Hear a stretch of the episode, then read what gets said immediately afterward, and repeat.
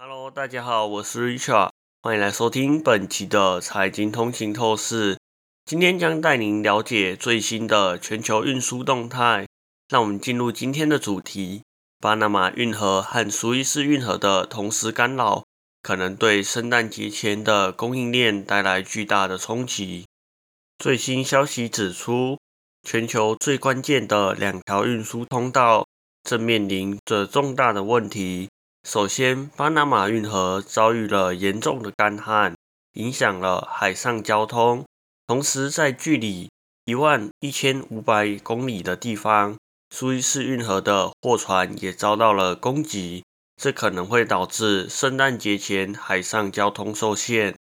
英国进口商的代表、出口及国际贸易协会会长博吉欧尼表达了担忧之情。指出，今年有些货物可能难以如期抵达，圣诞节供应可能会受到限制，尤其是对于消费性电子产品，如 iPhone 等，可能会面临交货延迟的状况。其他进口商也纷纷反映难以及时收到圣诞节的装饰品。若斯威斯运河附近的供给形势升级，形势将更加危急。根据贸易分析机构 NDS Transmodel 的统计，今年第三季预计有超过一半的亚洲至北美货柜运输量经由巴拿马运河或苏伊士运河。然而，由于巴拿马地区自十月以来经历自1950年来最严重的干旱，部分归因为全球气温和降雨受到圣婴现象的影响。巴拿马运河管理局首次宣布减少过境船只的数量，预计在明年二月之前，每天最多仅能容忍十八艘船。根据世界港口船只即时动态的数据，十二月第一周通过巴拿马运河的船只数量至少减少至一百六十七艘，而去年同期则为两百三十八艘。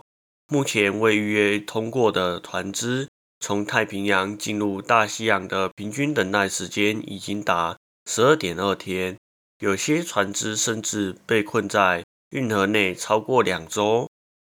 面对运输时间的延误，德国赫伯罗德船公司及其他船公司被迫选择更远且成本更高的路线。赫伯罗德宣布。至少有四十二艘船将放弃巴拿马运河，转而选择苏伊士运河。